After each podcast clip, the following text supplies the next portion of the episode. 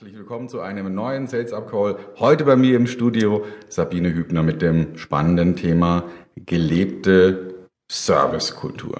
Liebe Sabine, du bist, ja, man kann sagen, die Service-Expertin Nummer eins in Deutschland. Zumindestens hat dich Pro7 immer so bezeichnet und Fokus, das Magazin Fokus, zählt dich zu den Erfolgsmachern.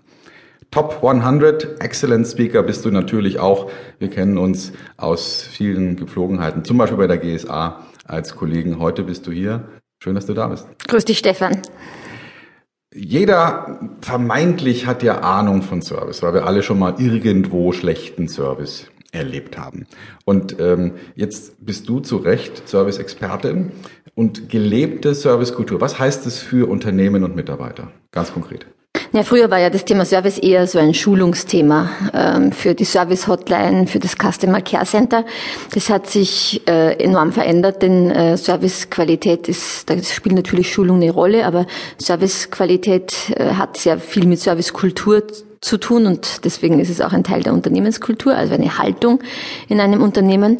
Und das bedeutet, also für mich besteht eine gelebte Servicekultur aus drei Bereichen. Zum einen aus den Dienstleistungen, flankierend, ergänzend zu einem Kernprodukt, Dienstleistungen, die einen Mehrwert für den Kunden bieten und für die er auch bereit ist zu bezahlen, weil sie eben einen Mehrwert bieten. Und wenn wir vom Wachstumsmotor Service in Deutschland sprechen, sprechen wir vor allem immer von dieser, von diesem Bereich, von den ergänzenden Dienstleistungen zum Produkt enorm wichtig geworden in vielen Unternehmen. Die zweite Säule, das sind so die Abläufe, die Prozesse, die Standards in jedem einzelnen Kundenkontaktpunkt. Also die Frage, wie ist ein Kontaktpunkt organisiert, wie ist er aufgebaut, so dass ein Kunde wirklich in jedem Kontakt, sei es im Online-Kontakt oder im persönlichen Kontakt mit dem Unternehmen, wirklich eine exzellente Servicequalität erfährt. Und der, die, der dritte Bereich, das sind auf jeden Fall die Menschen, die Mitarbeiter, ein, ein Herzstück von Servicekultur, das muss man ganz klar sagen.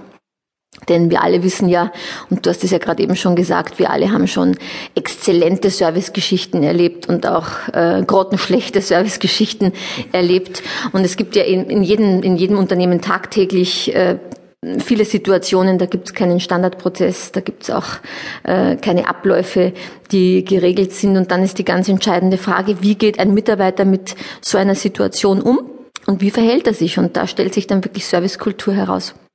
Okay.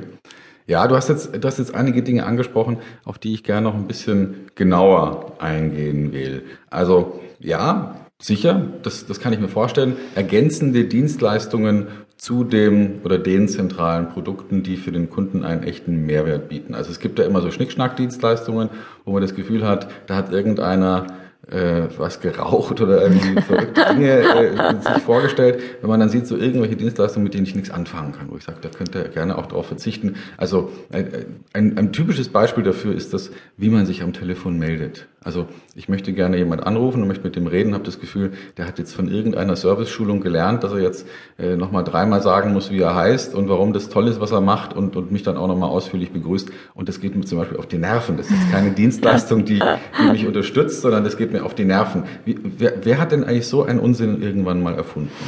Na, da gibt's ja so ganz geteilte Meinungen dazu. Auf der einen Seite muss man natürlich sagen, natürlich ist äh, ein individueller Service und ein sehr persönlicher Service, das könnte man auch sagen, authentischer Service, da sage ich gleich nochmal was dazu, das, was wir am, äh, ja, am schönsten empfinden. Auf der anderen Seite äh, äh, brauchen wir natürlich auch Standards, die einem Mitarbeiter, und das hängt ja immer sehr vom Unternehmen ab, die einem Mitarbeiter auch eine Orientierung geben, äh, wie ist denn die Servicekultur am Ende des Tages im Unternehmen und wie, wie sind denn Prozesse, Abläufe organisiert. Insofern insofern ist es schon wichtig, solche Dinge zu beschreiben.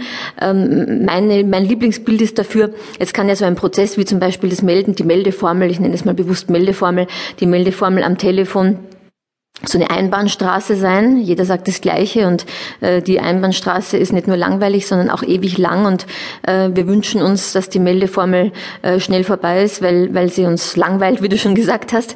Ähm, mir, äh, mir liegt mehr dieses Bild der sechsspurigen Autobahn, dass wir Mitarbeitern ein äh, Gefühl geben, in welche Richtung äh, wir fahren wollen, aber dass Mitarbeiter sich sehr wohl äh, zwischen abgesteckten äh, ja, Pflöcken, kann man sagen, äh, bewegen können, frei bewegen können und auch individuell entscheiden können, wie sie mit einer Situation umgehen. Das ist sicherlich die, die zukunftsorientierte Art von Servicekultur.